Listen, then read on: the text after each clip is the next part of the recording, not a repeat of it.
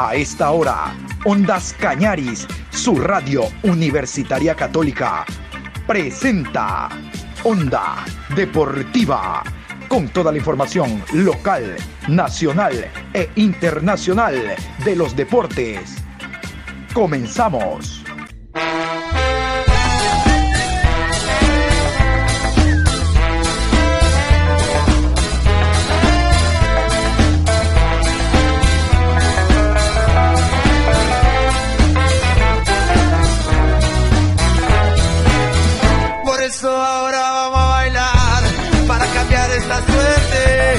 Sabemos gambetear para ausentar la muerte. Vamos a bailar para cambiar esta suerte. Si sabemos gambetear para ausentar la muerte. Hola, buenos días Patricio, ¿cómo está usted? Aquí estamos en la programación Onda Deportiva, hoy miércoles 6, programa 823. Nos acercamos rápidamente a lo que será el día de mañana, ya la jornada de eliminatoria suramericana rumbo al Mundial. Vamos a continuación, como hemos dicho, vamos a continuación a refrescar los partidos, los horarios, los árbitros de los encuentros que se van a jugar el día de mañana por la eliminatoria suramericana rumbo al Mundial de Qatar 2022. Jueves 7 de octubre, Uruguay versus Colombia, 18 horas. Árbitro central, Jesús Valenzuela. Asistente 1, Tulio Moreno. Asistente 2, Lubín Torrealba. Cuarto árbitro, Alexis Herrera. En el bar, Víctor Carrillo. Asistente de bar, Milciades Saldívar. Asesor internacional, Manuel Bernal. A las 20 horas en Lima, Perú versus Chile. Juez central, Cristian Ferreira. Asistente 1, Nicolás Tarán. Asistente 2, Martín Sopi. Cuarto árbitro, Gustavo Tejera. En el bar, Nicolás Gallo. Asistente de bar, Carlos Bertancur. Asesor internacional, Oscar Julián Ruiz. Venezuela versus Brasil, 18 horas 30. Juez central, Kevin Ortega. Asistente 1, Michael Orue. Asistente 2, Jesús Sánchez. Cuarto árbitro, José Méndez. En el bar, Ever Aquino, asistente de bar, José Cuevas, asesor internacional, Freddy Arellanos. Paraguay recibe Argentina a las 18 horas. Juez central, Anderson Daronco. Asistente 1, Clever Hill. Asistente 2, Rafael Alves. Cuarto árbitro, Luis Oliveira. En el bar, Rafael Trasi. Asistente de bar, Bruno Arleu. Asesor internacional, Sergio Cristiano. Guayaquil, 19 horas con 30. Ecuador versus Bolivia. Juez central, Wilman Roldán. Asistente 1, John León. Asistente 2, Sebastián Vela. Cuarto árbitro, Carlos Ortega. En el bar, Germán Delfino. Asistente de bar 1, Cristian Garay. Asistente de bar 2, Luis Sánchez. El día de ayer en rueda de prensa habló el director técnico de la selección ecuatoriana de fútbol, Gustavo Alfaro. Tocó temas muy importantes como la, eh, el llamado del jugador Aiton Preciado, eh, el esquema en general de lo que pretende con la selección en la jornada triple, si él fuera sería nueve puntos, pero es realista en cuanto al poderío que muestra la selección colombiana en casa. Vamos a escuchar a continuación al director técnico argentino Gustavo Alfaro. Eh, sí, yo creo que es, es un lugar donde, donde, porque por ejemplo, tanto Gonzalo como Ángel se sienten cómodos jugando como extremos por derecha. Eh, les gusta jugar con pierna cambiada, más allá de que los dos pueden jugar también eh, como puntas o detrás de un punta en cabeza de ataque. Eh, pero no se sienten cómodos con, la posibilidad de jugar como desbordes por izquierda. Yo creo que sí, Luis, habíamos encontrado soluciones, a mí me parece, con, con Ayrton Preciado, que después lamentablemente se lesiona antes del partido de Argentina y recién ahora eh, puede volver a la convocatoria. Ayrton fue de menos a más, eh, la verdad que tuvo una, una muy buena Copa América y me parece que era un aporte interesante en ese aspecto. Y después obviamente que estoy, estamos evaluando, Joao está en un momento muy bueno jugando en ese lugar. Eh, Jeremy Sarmiento, o sea, desde que pasó a Brighton está jugando en ese lugar y, ya recorre otros sectores de la cancha, eh, distintos a lo que hacía normalmente cuando partía más como pegado a la raya. Y, la verdad que Jeremy, si bien es un chico muy joven, de 19 años, tiene condiciones eh, realmente muy, muy buenas. Pero mm, como, como usted lo decía, Luis, o sea, yo creo que ya hay un universo de jugadores más allá de, de la renovación por cuestiones de edad que, tuvimos que ir haciendo y que se fueron haciendo en ese aspecto. Ya hay una, una base de jugadores eh, en esta convocatoria. Pudimos recuperar ya Sebastián Méndez con minutos sumados, el caso de Ayrton mismo, Ángelo Preciado, Robert Arboleda, eh, Alexander Domínguez que volvió a, tener minutos en, en Uruguay. Entonces hemos recuperado jugadores que por distintas razones estaban al margen por cuestiones de lesión y otros que, vienen rindiendo muy bien y que siempre le vienen dando respuestas a, la selección, ¿no? Entonces ahí es donde tenemos que tratar de, terminar de conformar ese núcleo, como siempre digo, porque después cuando uno ve las distintas convocatorias de las distintas selecciones, las elecciones que vienen trabajando hace un tiempo, las convocatorias son el, 90% similares, hay detalles que puede ser por, jugadores que puedan estar en lesiones o en recuperación, o muy pocos los que puedan perder la, continuidad de, su juego, pero más o menos las, las convocatorias se repiten. Y bueno, yo lo que quiero es ahora, ya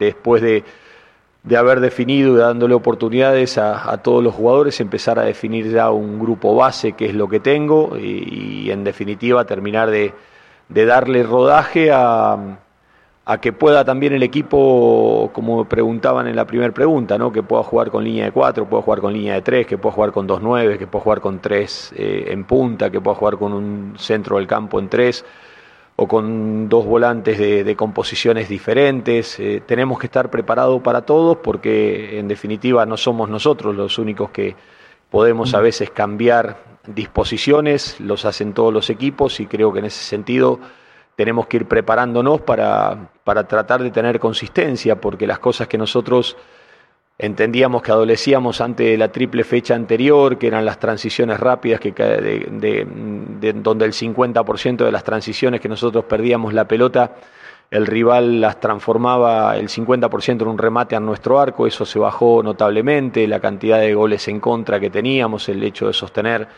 la valla en cero, de no haber sido ese, ese gol al final de Uruguay, eran tres partidos con valla en cero eh, sí necesitamos cosas de mitad de cancha para adelante, ahí donde necesitamos encontrar soluciones de mitad de cancha para adelante y ahí donde obviamente el extremo izquierdo tiene una, preponderancia, pero tratar de, poner jugadores con, buen pie, con, buena capacidad de asociarse, con, jugadores que puedan trabajar en ese bloque y que el equipo siga insistiendo en la tenencia de la pelota, que el porcentaje de, posesión de pelota sigue siendo alto y muy bueno, en la recuperación de la pelota, que el equipo recupera alto, es el equipo que más alto recupera en, en Conmebol y que más rápido recupera, pero tenemos que tener una mayor tenencia porque no, no hacemos de esa posesión eh, una, una mayor tenencia de pelota y al hecho de terminar las jugadas y bueno, yo creo que acá hay que ponerle énfasis ahora también a la parte ofensiva, porque tenemos que recuperar esa, esa capacidad de gol que, tiene el equipo, que, tenía el equipo en su momento para, para poder sacar los puntos que nosotros entendemos que necesitamos sacar para seguir con esta chance de, de la ilusión de la Copa del Mundo. Usted había presupuestado seis puntos de los nueve. ¿No es condicionar al jugador cuando le dice el técnico vamos a ganar seis de nueve? Yo creo que se, puede, se podría conseguir más. Esto lo uno. Y lo otro, ¿Cuál es el itinerario después de Bolivia para ir a Caracas y Barranquilla? ¿Volverán a Guayaquil o desde Caracas irán a Barranquilla? Gracias y buenas tardes. Usted había presupuestado seis puntos de los nueve. ¿No es condicionar al jugador cuando le dice el técnico vamos a ganar seis de nueve? Yo creo que se, puede, se podría conseguir más. Esto lo uno. Y lo otro, ¿cuál es el itinerario después de Bolivia para ir a Caracas y Barranquilla. ¿Volverán a Guayaquil o desde Caracas irán a Barranquilla? Gracias y buenas tardes. No, a ver, yo digo, eh, es muy difícil proyectar, yo lo que le decía era, pues esto usted lo dice por, por algo que eventualmente yo puedo haber dicho de la proyección de puntos que uno tiene para adelante.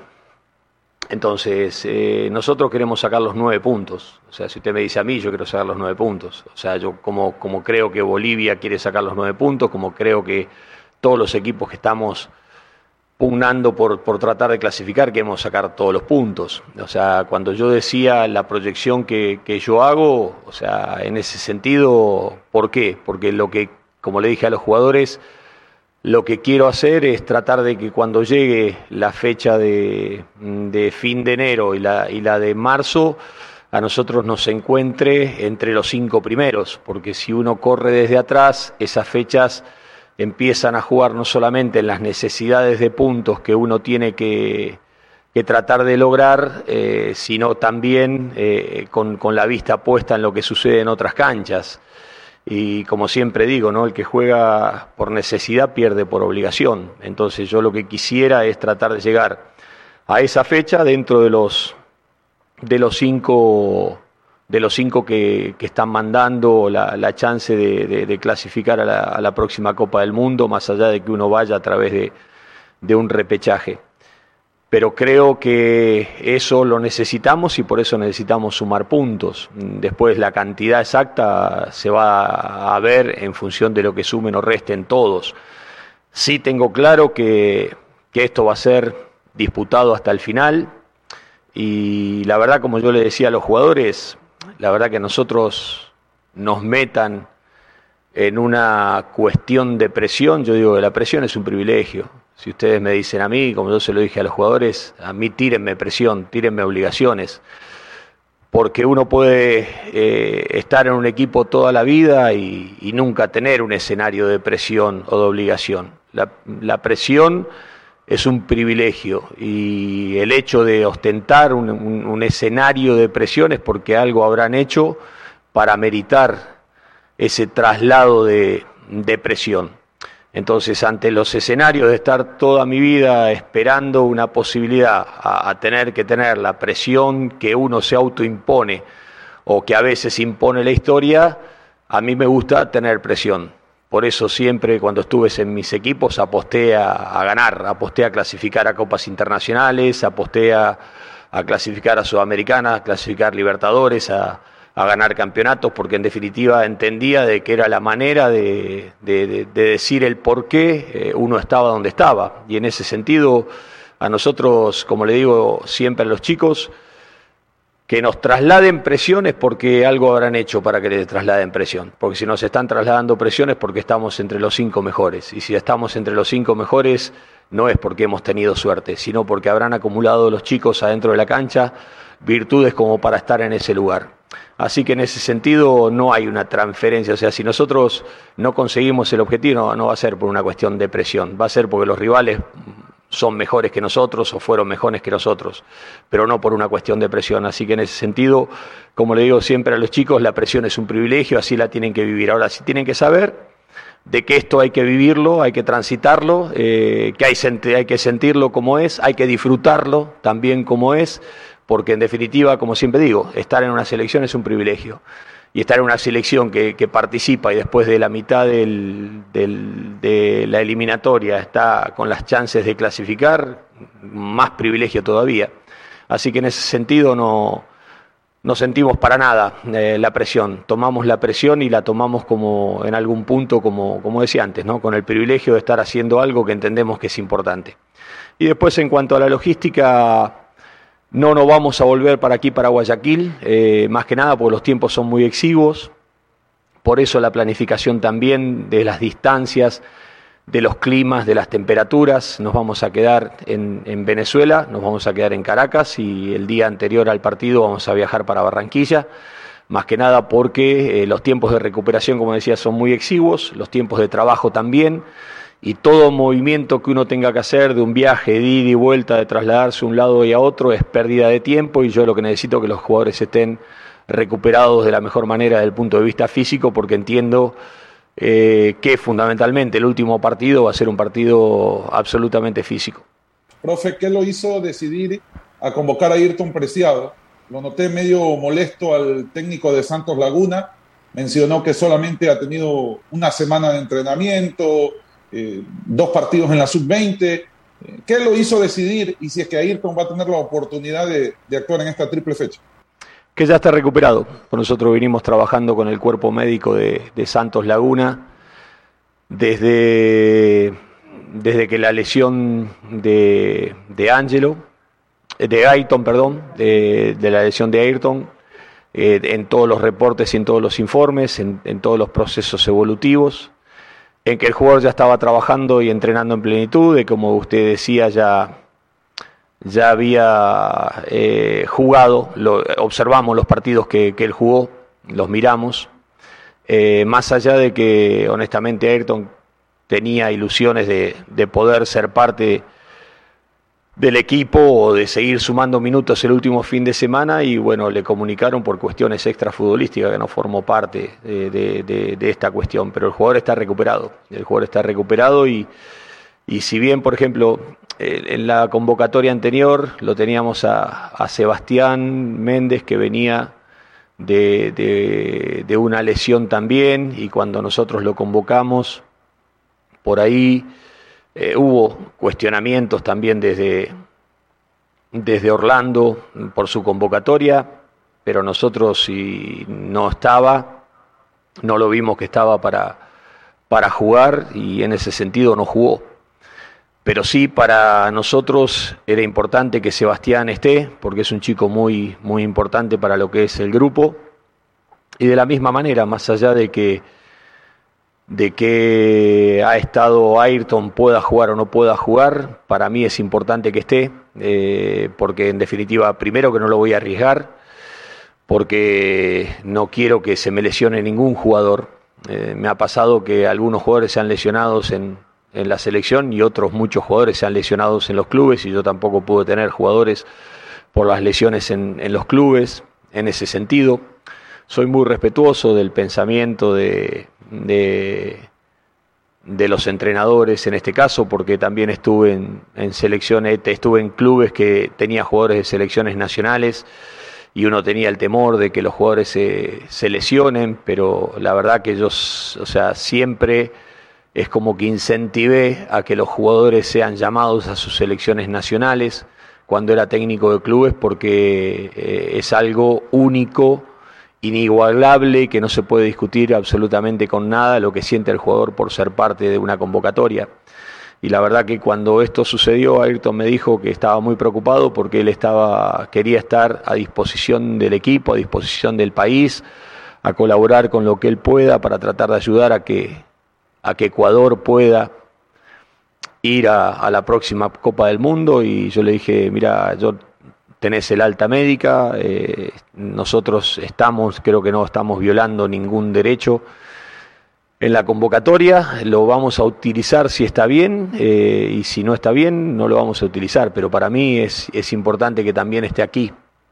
De la misma manera como en Colombia mucho, muchas veces eh, James Rodríguez o Falcao que no estaban en plenitud, estaban en las convocatorias o de pronto Fernando Gago en Argentina eh, no estaba en plenitud y estaban en la convocatoria. Eh, entonces hay veces que hay cuestiones que hacen a, a, la vida interna de un grupo y cuando uno está armando un grupo, si puede tener a los jugadores con uno, los quiero tener conmigo, porque en definitiva es muy poco tiempo el que tengo como para disponer y a lo mejor lo podré usar en algunos partidos estos o no, o lo tendré que usar en noviembre si es así, y para mí todas las cosas que vamos viviendo en todo este tiempo es una sumatoria de, de, trabajo, de minutos, de ensamble que, que van a ser importantes porque entiendo de que esta es una eliminatoria donde los detalles van a terminar definiendo las cosas y yo creo que cuanto uno más empapado está en, cuanto a lo que es vida de selección, por eso nosotros tratamos de, una vez que terminó la convocatoria, de hablar con, con todos los jugadores después de los partidos, eh, mandarles videos, analizar cosas, más que nada transmitiéndole el sentimiento de lo que vemos, eh, creo que en definitiva es sostenerlos en estado de selección y bueno, esta es la manera que, que uno entiende que estamos sosteniendo al jugador en estado de selección, pero que se quede tranquilo todos los técnicos que, están acá, que nosotros los jugadores los cuidamos. Profesor Alfaro, eh, ¿habrá un vínculo entre este partido y los que se disputaron en noviembre eh, de 2020 en La Paz y marzo pasado en Quito, ambos con triunfos para Ecuador? Eh, ¿En qué sentido? Bueno, si desde su punto de vista hemos tenido una mejoría amplia o todavía nos falta un poco más por mejorar. Y adicionalmente, ¿le inquieta la falta de gol de Enger Valencia? Muchas gracias, profesor. Yo digo que son puntos de partida, pero no son partidos similares. A veces uno puede tener los 22 jugadores jugando el mismo partido, eh, disputando o formando de la misma manera y son partidos totalmente diferentes uno de otros.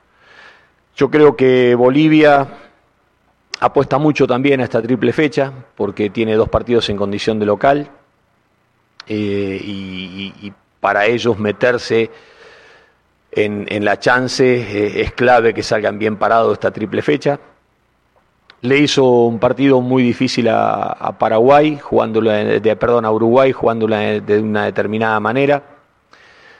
Se le hizo difícil a Argentina, eh, con una disposición tal vez eh, similar o parecida a la que pueda emplear aquí en Guayaquil, donde lo terminó abriendo una genialidad de Messi, donde lo terminó resolviendo una jugada individual de Messi que, que, recibe una pelota por el centro, le mete un caño a Jaquín y termina definiendo en una pelota cruzada donde Argentina no encontraba los caminos para quebrarlos y, después yo creo que la, jerarquía de, Argentina en, momentos clave fue lo que terminó definiendo el, destino de un partido. En un partido como contra Chile, donde también eh, Bolivia eh, parecía que Chile lo tenía resuelto y se lo termina empatando al final. Eh, entonces yo creo que en ese sentido no, no, no podemos confiarnos. Sabemos que lo que se están jugando, de la misma manera que lo que se va a jugar Venezuela, que primero recibe a Brasil y después nos tiene que enfrentar a nosotros y es el momento, si ellos quieren de recuperarse, de empezar a decir presente en la eliminatoria, porque si no es como se le escapa lo que yo decía antes de la necesidad de, tratar de llegar bien parados hacia el final de la eliminatoria. Entonces yo creo que eh, va a ser un partido complejo, o sea, se lo dije a los jugadores, las obligaciones las tenemos, las necesidades las tenemos, las capacidades también las tenemos.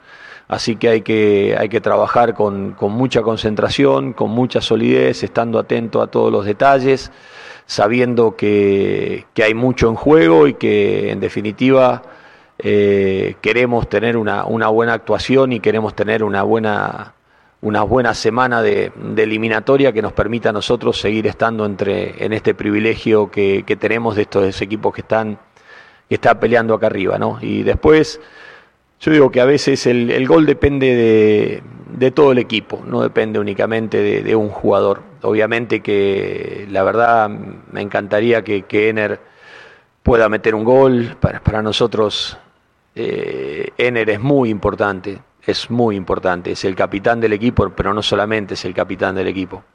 Es un ejemplo en un montón de cosas y yo personalmente me encantaría que a Ener le vaya muy bien por, por todo lo que él siente, por todo lo, lo que para él significa estar en esta selección, por su experiencia, por su don de gente, por su manera de ser. Y como a veces el cero en nuestro arco no depende de, un arquero o de la defensa, el convertir un gol no depende obviamente del, del punta central. Eh, creo que depende de todo el equipo, de, la capacidad de asistirlo, de darle oportunidades, de acompañarlo, de, generar esto. Pero nosotros lo que necesitamos es tener una mayor eficacia en, función ofensiva. Y eso no es únicamente una acción individual de un jugador, sino una responsabilidad de, todo el equipo. De la misma manera que era bajar ese, ese 1.75 de promedio de gol en contra que teníamos antes de empezar la triple fecha anterior y que la hemos bajado, pero eso es también producto de, de todo el equipo. Y de la misma manera, el producto de todo el equipo va a ser también eh, la capacidad, generar las oportunidades y la capacidad para que el equipo pueda definir. Y en lo personal, ojalá que, que Ener eh, se pueda encontrar con el gol por, por todo lo que es como, como persona, por todo lo que es como profesional y porque se merece que le vaya muy bien a Ena. Y comentaba antes en una de sus respuestas que Jeremy eh, tiene una buena, buenas condiciones para, para, jugar en Ecuador. ¿Podríamos ver el debut de, de, Jeremy durante esta fecha, sobre todo en el partido contra Bolivia? Gracias. Yo digo que a los chicos hay que llevarlos de a poco, ¿no? Eh, es importante eh, la convocatoria, que venga. Eh, probablemente no esté desde el arranque, pero sí pueda estar eh, para sumar minutos en, en los partidos que, que, tenemos que para jugar. Eh, es un chico que, que tengo muy buenas expectativas en él, eh, que creo que todavía es, es, una selección muy joven esta de Ecuador, con muchos chicos de 19 años, como el caso de Piero Incapié, 20, Moisés Caicedo, o sea, chicos muy jóvenes, eh, Gonzalo Plata, o sea, son, son, son jugadores muy jóvenes. Eh, está el caso también de Moisés Ramírez, que tiene 20 años, eh, hay, hay, jugadores muy jóvenes en un promedio de edad también de, de 23 años como Pervis, como Angelo Preciado, Sebastián Méndez 24, es como que está muy eh, hay una selección muy joven eh, en ese sentido. Eh, Félix Torres lo mismo. Entonces me parece que tenemos que ir acumulando todas estas vivencias, todas estas experiencias que nos da el competir en, en una competencia tan agresiva, tan fuerte, como, como bien la definió Mourinho, las eliminatorias más difíciles del mundo son las de Sudamérica. y por eso que estos chicos jóvenes estén haciendo estos pasos cuando tienen edad de sub-20 todavía y ya están en la selección mayor con la obligación y la responsabilidad de jugar un mundial. Lo hablaba ayer con Gonzalo Plata, le decía lo que significaría jugar al mundial. Él me dice: Tuve la posibilidad de jugar un mundial sub-20. Me imagino lo que debe ser un mundial de mayores. Y yo le decía, con todo el respeto, el mundial sub-20 debe ser el 10% de lo que se vive en un mundial de mayores, de lo que significa esa cita sublime a nivel mundial y estos chicos lo están viviendo de esa manera. Eh, ahora yo tenía eh, la, la, opción de decir, bueno, espero, apuesto a jugadores de experiencia que ya habían tenido su recorrido o hago el recambio generacional para apostar al futuro de Ecuador y cuando estos chicos ya tengan 24 años, la mayoría de ellos ya tengan esos 3 o 4 años de selección nacional, cuando empiecen a desarrollar sus, su pico de máximo rendimiento que se va a ver entre los 24 y 28 años. Y apostamos a eso, apostamos a ese recambio generacional, apostamos a darle minutos, sabemos que eso también viene de la mano de, de los desajustes, de, los detalles, de la falta de experiencia para saber manejar momentos importantes, pero creo que también tenemos una mezcla de, de jugadores grandes que son muy buenos y que nos ayudan en ese aspecto eh, y creo que, que, esa mixtura homogénea entre juventud y experiencia le está haciendo muy bien a Ecuador y lo que nosotros necesitamos es incorporar cosas que los demás tienen eh, para que eh, con todo el talento y las capacidades técnicas y físicas que tenga Ecuador, nosotros empecemos a adquirir cosas que tienen otras selecciones para resolver la circunstancia, la, la circunstancia de una determinada manera. Y yo digo que ahí es donde está la, el, gran interrogante a resolver por parte de Ecuador, donde nosotros tengamos la capacidad de, sumar experiencia y, de saber que los detalles definen las cosas.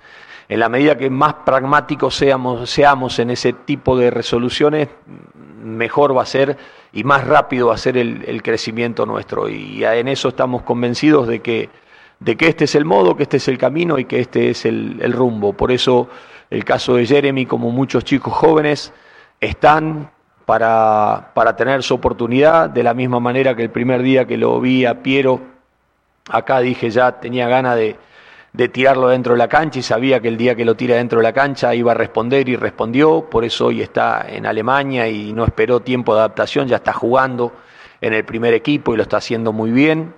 Eh, de la misma manera, ojalá que lo mismo podamos hacer con Jeremy y con todos los chicos jóvenes que, que están pugnando por tener su lugar, acompañados, aconsejados y guiados por los jugadores más grandes que, que, para esta selección son muy importantes también. Nada más, cerramos la información deportiva a esta hora, invitémoslos a ustedes para que continúen en sintonía de Ondas Cañaris, ya está listo Juan Pablo Moreno con actitud positiva, nosotros en información deportiva nos encontramos en la tarde, hasta entonces.